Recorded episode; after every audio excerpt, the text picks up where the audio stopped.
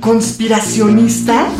No somos conspiranoicos y apoyo a movimientos que cuestionan el uso de la mascarilla o la eficacia de la mascarilla. ¿Terraplanistas? Según una encuesta del Instituto Datafoya, millones de brasileños creen que la Tierra es plana. ¿Recortes en la ciencia? No a los recortes en ciencia y tecnología. ¿Antivacunas? ¿Por qué me voy a vacunar si yo no me he enfermado? Mejor escucha a los que sí saben. DNA, un programa de ciencia para generar conciencia. Con tus científicos favoritos, Nadia Rivero, y Carlos Berja.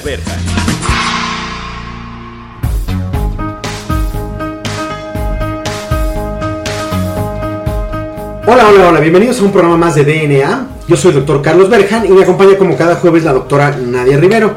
Nadia, ¿qué tenemos en este eh, programa? Un programa más de DNA un jueves más de ciencia donde nos dedicamos a entrevistar a muchos de los científicos de México que también hemos visto, Nadia, cuando tú y yo empezamos este programa no había tanto podcast y ahora hemos visto muchísimos podcasts que ya hay mucha gente ahí en, el IBT no había podcast y ahora hay un podcast. En el Simvestab. En el Simvestab también. Y eh, pues hoy no es la excepción, tenemos a un invitado también muy particular que como ustedes saben nos hemos enfocado a que no sean nada más de la Gran Tenochtitlán, sino que sean también del interior de la República y tenemos hoy a alguien muy particular eh, de un tema que ya hemos abordado, pero que vamos a volver a retomar porque es muy importante y que aparte es un científico joven que ahorita nos va a platicar más o menos qué es lo que hace. ¿A quién tenemos, Nadia? Claro que sí, Juan Carlos, pues incluso aquí en Ciudadana 660 ya también entrevistan a este, investigadores jóvenes para que les platiquen la ciencia que realizan en sus laboratorios. y en este sentido, bueno, pues el día de hoy tenemos al doctor José Humberto Camal Velázquez, quien es actualmente profesor investigador titular en el campus Campeche del Colegio de Postgraduados. Él realizó un doctorado en biotecnología y biología molecular de plantas en el Centro de Investigación Científica de Yucatán, mejor conocido como el CICI. También tiene una maestría en Administración de Negocios por la Universidad Tecnológica Latinoamericana y es QFB, Químico Farmacéutico Biólogo por la Universidad Autónoma de Yucatán. El día de hoy nos va a platicar acerca de la Sociedad Mexicana de Micropropagación de Plantas y Automatización. Él es actualmente presidente de esta sociedad y bueno, pues va a ser un placer platicar con él sobre qué es la micropropagación nuevamente, para qué sirve la micropropagación y después pues vamos a poder abordar este tema de la sociedad porque es importante tener una sociedad muy específica en este tema. Humberto, muy buenas tardes, muchas gracias por aceptar nuestra invitación. ¿Cómo te encuentras el día de hoy? Muy bien, muy bien, muchas gracias. Muy contento de estar aquí con ustedes, de poder difundir eh, lo que hacemos eh, tanto a nivel en la península, que es donde estamos, aquí en Campeche, así como a nivel nacional, ¿no? Entonces, la verdad, estoy muy contento, muy emocionado por esa entrevista. Pues mira, eh, yo normalmente empiezo con una pregunta que es la obligada. Y ya la habíamos retomado en otra entrevista que hemos hecho, pero ¿por qué no nos vuelves a explicar para nuestro público que a lo mejor no es experto en el tema, qué es la micropropagación de plantas ¿Y qué es eso de automatización de eso? ¿Con qué se come? Claro, este, ese definitivamente es una pregunta obligada. Mira, la micropropagación es una de las muchas herramientas que tiene la biotecnología y en particular estas herramientas nos permiten propagar plantas podemos propagar plantas élite, por ejemplo, plantas que tengan alguna característica en particular, ya sea porque produzcan mucho o sean resistentes a plagas, enfermedades o cualquier característica que sea importante. Entonces, esa es una de las maneras de cómo trabaja la micropropagación. Por otro lado, podemos producir plantas a gran escala y para estas son normalmente las plantas agroindustriales que son las que se utilizan en gran cantidad. Eh, algunos ejemplos pues son caña de azúcar, ¿no? Es uno de los más característicos, ¿no? Pero puede ser cualquiera. Entonces, en términos prácticos, lo que hacemos es propagar plantas para diferentes fines. En el caso de la investigación, lo que hacemos es propagar plantas para ya sea mejoramiento genético o para hacer mutaciones, de generar nuevas variedades, ya sea por mejoramiento genético asistido o hacer inclusive OGMs, también para eso sirve la, la micropropagación, es digamos la herramienta base de donde parten los cultivos OGMs. Entonces, este, pues bueno, hacia grandes rasgos eso es lo que es la micropropagación y para qué sirve. Por otro lado, y ya que hablas de la automatización, como toda ciencia, como toda rama, siempre tiende a avanzar. Y entonces estamos en un momento histórico en el cual la micropropagación dejó de ser una herramienta convencional en donde normalmente utilizamos frascos con medios gelificados, que no es otra cosa que un suelo artificial, y tiene pues una gelatina, ¿no? Básicamente eso es lo que tiene. Entonces ese es el medio. Que tiene sus particularidades. Así inició y así estuvo por muchos años pero hoy en día pues tenemos que avanzar, mejorar los procesos y obviamente la idea siempre es que toda la ciencia llegue a la sociedad y sea aprovechada. Para eso es muy importante reducir costos en la propagación y sin sacrificar calidad de planta. Y entonces se empezó a trabajar en unos eh, recipientes que se llaman de, de inmersión temporal, que me imagino que ya les habrán platicado, este, y si no se los platico, en donde ya no se utilizan esos medios gelificados o con gelatina si son medios líquidos. Y entonces para poder trabajar con esos recipientes se requiere automatizar o semi-automatizar el proceso. Aquí lo que se hace es que estos recipientes utilizan aire, literalmente es aire, y ese sistema neumático es el que se automatiza a través de timers digitales, inclusive ahorita ya estamos en, en, el momento en el cual se ha estado trabajando con las áreas ingenieriles que permiten automatizar esto a nivel de Arduinos y pues bueno, ya se puede hacer esta automatización, ya tenerla en la aplicación de un celular y poder saber si tus plantas están bien, si tienen la temperatura y bueno, los diferentes protocolos de inversión, ¿no? Que obviamente empezamos en, en una computadora, pero pues hoy ya la podemos tener en la facilidad del teléfono. Hacia grandes rasgos a esto se refiere con automatización. Sin embargo, la sociedad no solamente se enfoca a eso, sino también se habla sobre la automatización de la agricultura. Ah, muy bien, muy interesante. Y ya que tocas esta parte de la Sociedad Mexicana de Micropropagación de Plantas de Automatización, de la cual eres presidente, ¿nos podrías platicar un poquito de cuándo se fundó y cuáles son los objetivos que tiene esta sociedad? Claro, te voy a platicar un poquito de la historia. Siempre me gusta contarla porque está genial, ¿no? Fíjate que aquí en Campeche, en el 2017, estábamos tres colegas tratando de hacer algo precisamente para dar a conocer la micropropagación. Y empezamos primero con un curso. Y bueno, vamos a hacer un curso. Luego eso evolucionó a lo que es un diplomado. Y, y que no, que ahora mejor vamos a hacer un diplomado para no hacerte largo el cuento, terminamos haciendo el primer simposio de micropropagación de plantas y automatización. Entonces, que fue básicamente regional, fue aquí en la península de Yucatán, y realmente pensamos que iba a ser un evento muy pequeño. Pues resulta que nos encontramos que ese evento, pues tuvimos 150 personas. Pues quedamos asombrados, ¿no? Invitamos a gente, pues básicamente de la península y algunos de México en, en general, ¿no? Luego ahí quedamos que ese evento pues tuvo éxito y entonces lo repetimos en 2019, solo que ya no fue regional, ahora fue nacional. Y ahí, dentro de los objetivos finales del simposio, que ya fue en 2019, salió que era importante formar una sociedad o una asociación o colegio o algo así que nos permitiera conjuntar a todos los profesionales en estas áreas y que podamos entonces tener relación y fue ahí en 2019 cuando surge la idea de hacer esta sociedad. Eh, no teníamos claro cómo, nos llevó todo 2019 y gran parte de 2020 desde establecer estatutos, funciones, todo lo demás. Y entonces ya el 28 de diciembre del 2020 eh, es la fecha oficial de fundación a través del acta constitutiva, somos una AC, entonces es la fecha oficial, sin embargo, pues obviamente la empezamos a trabajar en 2019, en octubre de 2019. Surge entonces como una asociación para poder conjuntar a los profesionales en el área de la micropropagación y como están, pues digamos, parte de los avances de la ciencia hoy por hoy es la automatización, el uso de todas estas metodologías y sobre todo producción a gran escala, entonces por eso que le pusimos automatización. También haciendo énfasis a la automatización de la agricultura, de que de hecho el primer y segundo simposio así fue. Entonces, eso nos permite no solamente atender la parte académica, primero que son los estudiantes que nos interesan mucho, que se interesen por estas áreas, pero también hay una parte importante que a veces no se toma en cuenta, que son las empresas de base tecnológica, como son las biofábricas. Yo siempre hago la, la diferencia entre una biofábrica y un laboratorio de cultivo de tejidos vegetales que en términos reales hacen exactamente lo mismo, solamente que las biofábricas son privadas o para una producción comercial y los laboratorios de, cultivo de tejidos vegetales pues hacemos investigación y desarrollo de protocolos. Entonces, este, así es como surge la sociedad y entonces nuestra finalidad primero pues es difundir todos los avances que hay en estas áreas y han avanzado en los últimos ocho años, este, pero así a pasos agigantados y además también vincular a la academia con estas empresas de base tecnológica. Solamente para que tengan una idea, hemos hecho un precenso y en general existen aproximadamente 250 laboratorios en México, de los cuales aproximadamente 50 son privados. Entonces, en teoría tenemos 50 biofábricas a nivel nacional, ¿no?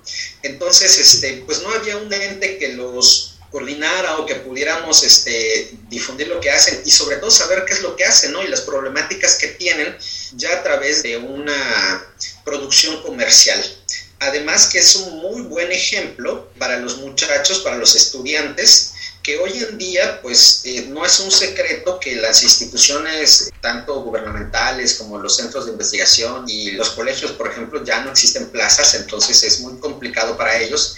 Y lo que sigue o lo que viene es la generación de empresas de base tecnológica o empresas de diferentes tipos. Entonces eh, es muy importante tener esta vinculación y la sociedad tiene esa función de decirles mira la parte académica hace esto hoy en día estos son los avances científicos pero además, mira, hay unos laboratorios o hay unas biofábricas que ya se dedican a esto, o sea que no vas a empezar de cero, te, puedes orientar con ellos, te pueden decir cuáles son los problemas que han enfrentado, cómo han estado.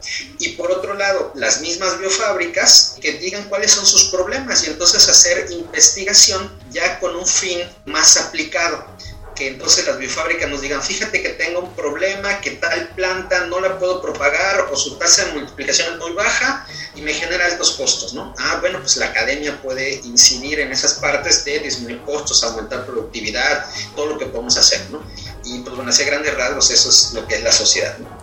Qué interesante, qué inspirador sobre todo esta parte de enfocar a que el estudiante no nada más se quede con la parte de, ser un estudiante, sino que también puede ser un emprendedor y sobre todo de estos, de, estos temas de alto, alto valor tecnológico donde México sí puede competir al tú por tú con cualquier país. Eh, bueno, pues ¿qué te parece si lo dejamos hasta aquí? Y en la siguiente sección eh, volvemos para platicar un poquito más de micropropagación y de la sociedad. Entonces no se despeguen de su eh, radio, esto es DNA.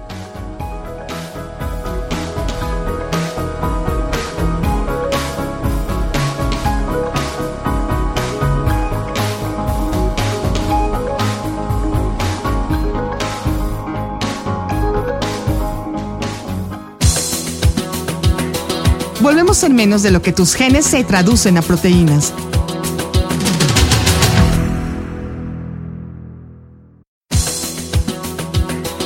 Ya recargamos ATP. Continuamos.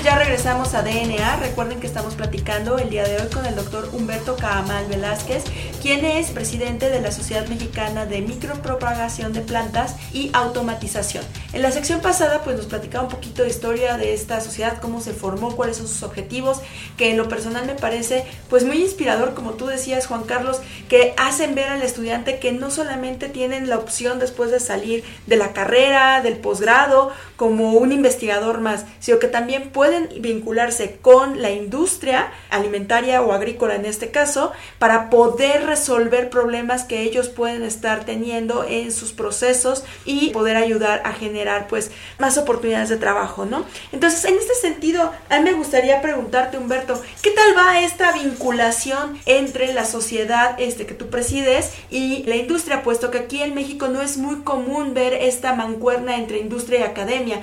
Eh, de hecho, esto es más común en otros países, por ejemplo en Barcelona hay hasta parques científicos en donde tienes tu instituto de investigación y enfrente tienes a, la industria, ¿no? A la empresa o incluso al hospital. Sobre todo también preguntarte, Humberto, aquí se maneja a veces mucho, o yo he escuchado mucho, es que se está prostituyendo a la ciencia. Exacto. ¿no? Por algunos sectores, no, no menciono cuáles, ni, como decía el doctor Guerrero, sin, sin ningún color ni ningún sabor de, de ofender, ni afán de ofender, pero se maneja mucho esto por la parte académica de no se está prostituyendo a la, a la industria.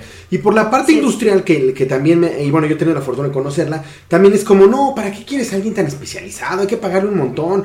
Mejor agárrate un licenciado o, uno sin, eh, que titulado para pagarle menos. Entonces, también es como una parte de educación de los dos lados. ¿Tú cómo lo has visto desde, desde tu punto de vista? Las dos partes, tanto la industrial como la académica. Eh, claro, de hecho, este, tienen razón, ¿eh? realmente ese es un problema grave hoy en México, que definitivamente la parte académica está muy complicado el hecho de poder hacer la vinculación directamente con la empresa, sobre todo por los lineamientos institucionales que hoy tenemos, entonces es bastante complicado. Eh, sobre todo precisamente lo que tú dices, la, la, famosa prostitución de la ciencia. Entonces sí nos hemos encontrado con cuestiones difíciles de, de, manejar, sin embargo, pues bueno, la idea de la sociedad es precisamente eso, ¿no? Ser ese vínculo articulador que nos permita hacerlo de la manera más sencilla para ambas partes, ¿no?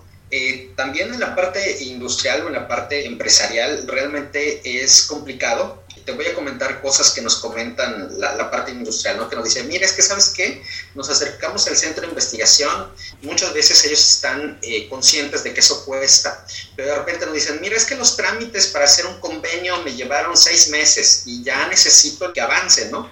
Entonces, ese ha sido uno de los principales problemas que nos hemos encontrado, pero sí, ha sido muy complicado, ¿no? Entonces, eh, hemos estado tratando de, de trabajar y en serio que una vez que nos conocen, y también es muy importante, poderles cumplir lo que se les promete, porque muchas veces la parte también de investigación, ya hay que decirlo como es, este, se prometen las perlas de la vida y luego no se cumplen, ¿no? Entonces ese sí es un detalle con, con el que nos hemos encontrado, pero bueno, la, la, idea es ser este, totalmente sinceros y decirle si se puede o no, no se puede, ¿no? Lo que nos hemos encontrado es con la cuestión de los productores agrícolas. O sea, hoy por hoy tenemos un grave problema.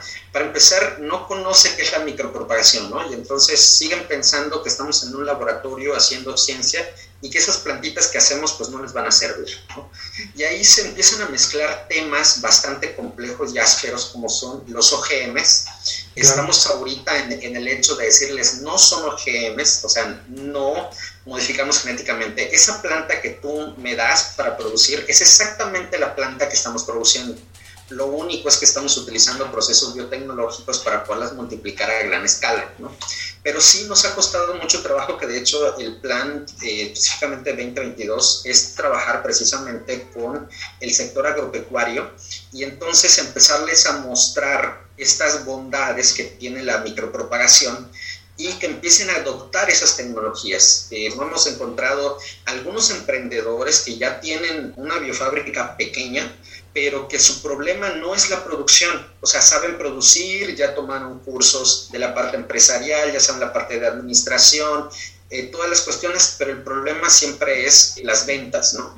Claro. Entonces, de repente se han tenido que enfocar en temas de ornamentales, ¿no? Que realmente la industria ornamental es la que está más empapada de este tema. Sin embargo, la producción agrícola pues no está empapada en este tema y tenemos un potencial importante. De hecho, ahora en las políticas mexicanas que se trabaja la seguridad alimentaria, la inocuidad alimentaria, estas metodologías son lo que México necesita para eso. Pero si los productores no lo conocen, no aplican estas tecnologías, entonces, bueno, va a ser muy complicado llegar a eso que hoy la sociedad y el gobierno nos estaban pidiendo, ¿no? Que aquí se trata más de eso, ¿no? O sea, aquí parte de la sociedad, y esa es también una de las visiones que tenemos, es que la sociedad palpe que lo que han invertido en ciencia y tecnología tiene una aplicación y que le llega directamente, ¿no? Entonces, eh, esta área realmente es muy benévola en ese sentido que permite pues mostrarle, mira, pues las plantas que tenemos pues están aquí, ¿no? Entonces esa parte pues es eh, muy importante y eso es lo que hacia grandes rasgos nos hemos encontrado en ambas partes, ¿no? Porque eh, realmente estás en un área y puedes como realmente impactar. Y sobre todo esto que, comunicarle a la, población, que es lo que también queremos a través de estos programas, que realmente tiene una importancia lo que se está haciendo en un laboratorio y no es como ahí un dinero que se malgasta en este, a lo mejor un edificio bonito, ¿no? O una oficina bonita, sino que realmente invertir en un laboratorio tiene muchísima trascendencia más allá de, de una oficina o un edificio de oficinas muy bonito. Pero bueno, esa es otra historia. Pero eh, a mí, Humberto, me gustaría preguntarte eh, en dónde estás localizado y eh, si nos pudieras como mencionar a lo mejor rápidamente tus, tus líneas de investigación, ¿no? Para que también la gente conozca y sepa que también tú eres un investigador. Yo estoy en el Colegio de Posgraduados Campus Campeche. Estamos en, dentro del estado de Campeche, estamos en una comunidad que se llama Sicochac, del municipio de Champortón. Eh, yo lo que trabajo eh, más, que yo siempre les digo, no trabajo cultivo de tejidos vegetales, yo lo que trabajo una reducción de costos en la micropropagación y hacer más eficientes los procesos. Entonces, eh, lo que hacemos es trabajar diferentes áreas, por ejemplo, bioreactores de inmersión temporal, que es esta parte automatizada de la micropropagación, en donde hacemos más eficientes los procesos. Estamos utilizando también iluminación LED, que por increíble que parezca, eh, estamos encontrando que las luces pueden inducir procesos morfogénicos para que más o menos entiendan. Solamente cambiando la luz, por ejemplo, poniéndole luz blanca y roja, eh, nosotros podemos aumentar la tasa de multiplicación por lo menos al doble. También estamos utilizando nanomateriales, específicamente nanopartículas de plata, para tratar de eliminar los microorganismos que hay en algunos casos en las plantas y que también hemos visto que de hecho lo utilizamos precisamente para eso, para eliminar microorganismos, pero resulta que encontramos algo importante, esas nanopartículas de plata además mejoran la tasa de multiplicación. Entonces, eh, realmente hemos encontrado cosas muy importantes eh, y ahora con el, el trabajo de la sustentabilidad y de dejar de utilizar diferentes químicos, también estamos trabajando con extractos vegetales que nos permiten también eliminar microorganismos, pero resulta que también tiene un efecto benéfico en la micropropagación. Entonces, eh, esas es la, digamos, las líneas que estamos trabajando ahora y estamos trabajando con cultivos específicos. Hoy por hoy, por ejemplo, traemos un proyecto nuevecito que apenas empezamos este año. Es la propagación de una palma este, se llama palma hippie, no sé si la, ubicarán, de los famosos eh, sombreros de hippie japa. Exactamente, bueno, pues resulta que se produce específicamente en una población de Campeche, no hay otro lugar en México donde se produzca, este, y resulta que la producción está mermada porque no tienen plantas. Y entonces yo cuando, cuando identificamos ese, ese problema decimos, no, pues es que, ¿cómo que no tienes plantas? No, pues es que se reproduce muy lento. Órale, de aquí somos, ¿no? Y entonces hablamos con los productores y le dijimos, mira, ¿sabes qué? Nosotros las podemos producir a millones de plantas si quieres, este, si tu limitante es las plantas, ¿no? Entonces, pues estamos en ese proyecto, ¿no? Muy bien, oye, muy interesante. Y bueno, una última pregunta. ¿Se puede inscribir cualquier persona a la sociedad o solamente está dirigida ahorita para eh, personas de la industria y académicos? Eh, no, de hecho se puede inscribir cualquier persona. Este, tenemos diferentes este, clasificaciones, están estudiantes, investigadores, técnicos y todo eso, y aparte la parte empresarial, ¿no? Puede ser gente que ni siquiera sabe del tema, gente que quiere aprender del tema, ¿no? Y entonces la idea es que nosotros también, la gente que sí conocemos el tema, les podamos enseñar y les los podamos ayudar y dirigir en todo lo que tenemos, ¿no? Ok, y bueno, pues ya nada más para terminar, ¿nos podrías dar tus medios de contacto? Claro, mira, este, la sociedad pues, nos pueden escribir al correo, es un correo de Gmail, es eh. Ese es el medio de contacto que tenemos, o a través de nuestras redes sociales, solamente por, por ahora solo estamos en Facebook, estamos como Sociedad Mexicana de Micropropagación y de Plantas y Automatización. Eh, en lo personal, eh, a mí me pueden contactar a través de las páginas del Colegio de Posgraduados. Eh, mi correo personal es hcamal, es h-c-a-a-m-a-l, arroba colpos.mx. Y pues bueno, estamos al pendiente para lo que ustedes gusten. Muy bien, pues llegamos al final de nuestro programa y tenemos nuestras dos preguntas características. ¿Cuáles son, Nadia? Bueno, pues la primera es alguna recomendación que esté relacionada con el tema que tratamos el día de hoy y la siguiente es acerca de cuál es tu canción favorita. Claro. Mira, eh, lo que yo les puedo recomendar este, para aprender un poquito más de todo esto que tenemos y para que nos conozcan como sociedad, tenemos un canal de YouTube en donde están los webinars que hemos tenido a través de, un año. Hay diferentes temas, diferentes plantas, diferentes cosas. es muy interesante que lo puedan este, visitar. mi canción favorita, fíjate que ahorita he estado escuchando mucho la canción de Llorona que canta esta Ángela Aguilar, que me ha gustado mucho ese cover. Muy bien, pues vamos a escucharla. Salías de un templo un día, llorona, cuando al pasar yo te vi. Salías de un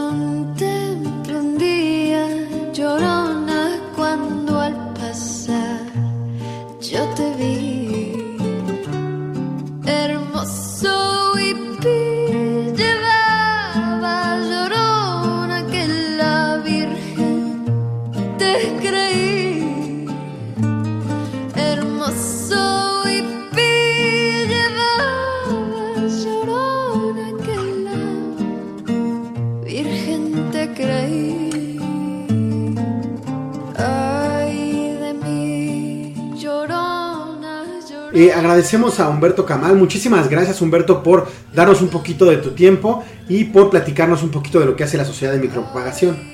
Claro, muchas gracias a ustedes por el espacio que nos permiten eh, difundir esto que nosotros hacemos. Gracias por el espacio. Claro que sí, esperamos tenerte muy pronto en nuestros micrófonos ahora compartiéndonos acerca de la investigación que realizas.